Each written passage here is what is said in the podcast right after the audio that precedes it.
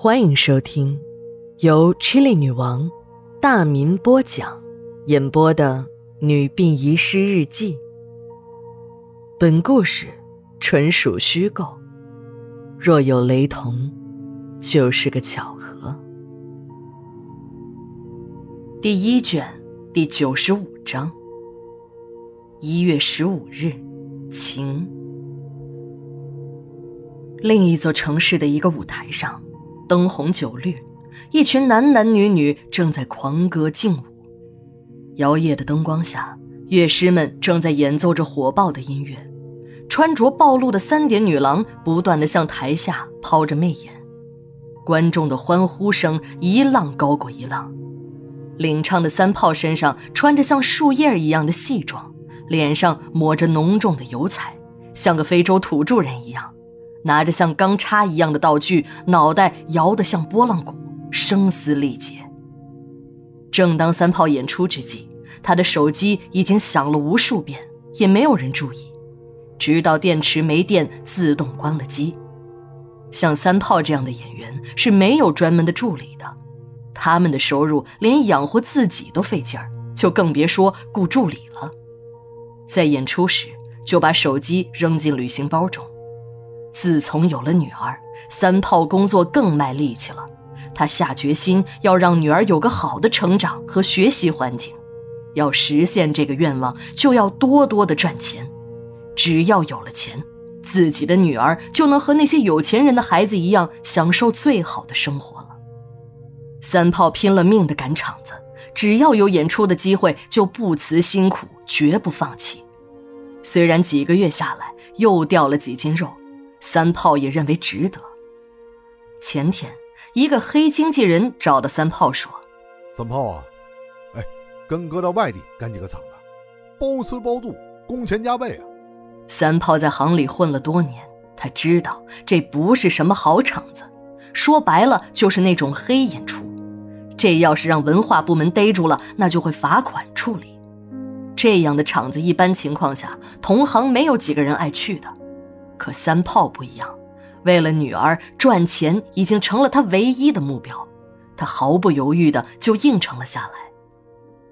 接下来的两天时间，三炮和同去的其他演员一样，如同卖给了经纪人，连吃饭和睡觉的时间都没有了，玩了命似的在各个场子之间奔波着，为了打精神，就靠那些药片去顶着，在最后一场演出的舞台上。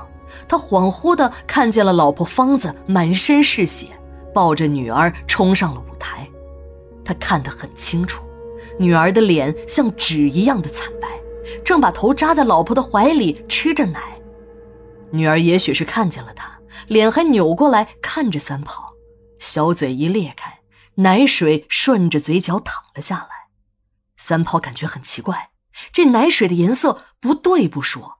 孩子的嘴里还露出了长长的牙，三炮又抬头看了一眼老婆芳子的脸，芳子一句话也没说，只是冲着他呵呵的傻笑，眼角里流出了眼泪，那眼泪慢慢的变了颜色，三炮看清楚了，那不是什么眼泪，就是两行鲜血，他还嗅到了血腥的味道。三炮呆立在舞台之上，这可急坏了在后台的经纪人，嘴里不断的骂着：“哎，哎，我去，嘛呢？这三炮不想干了吧？哎，这他妈要给我演砸了，我非好好收他不可。”几个要好的朋友也很着急。三炮的演技很好，也很有职业精神，从来没有在舞台上出过乱子，这在行里那是有口皆碑的事情。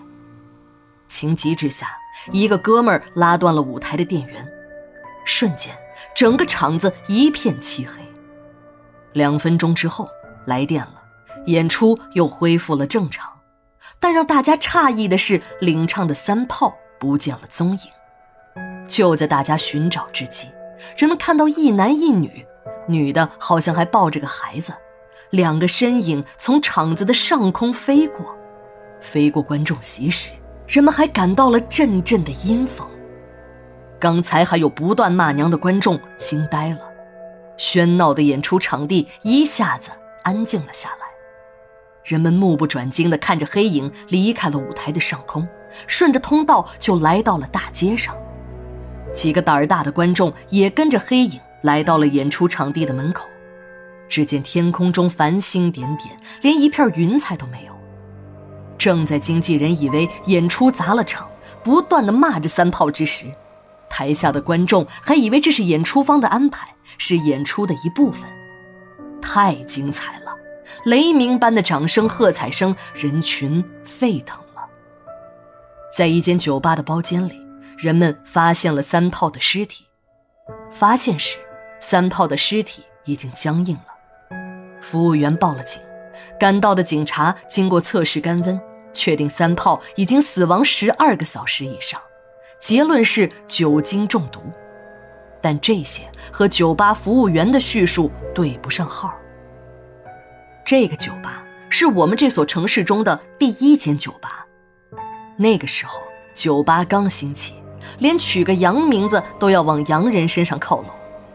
第一任老板为了体现这家酒吧的洋气，不同凡响，想来想去就叫费城酒吧。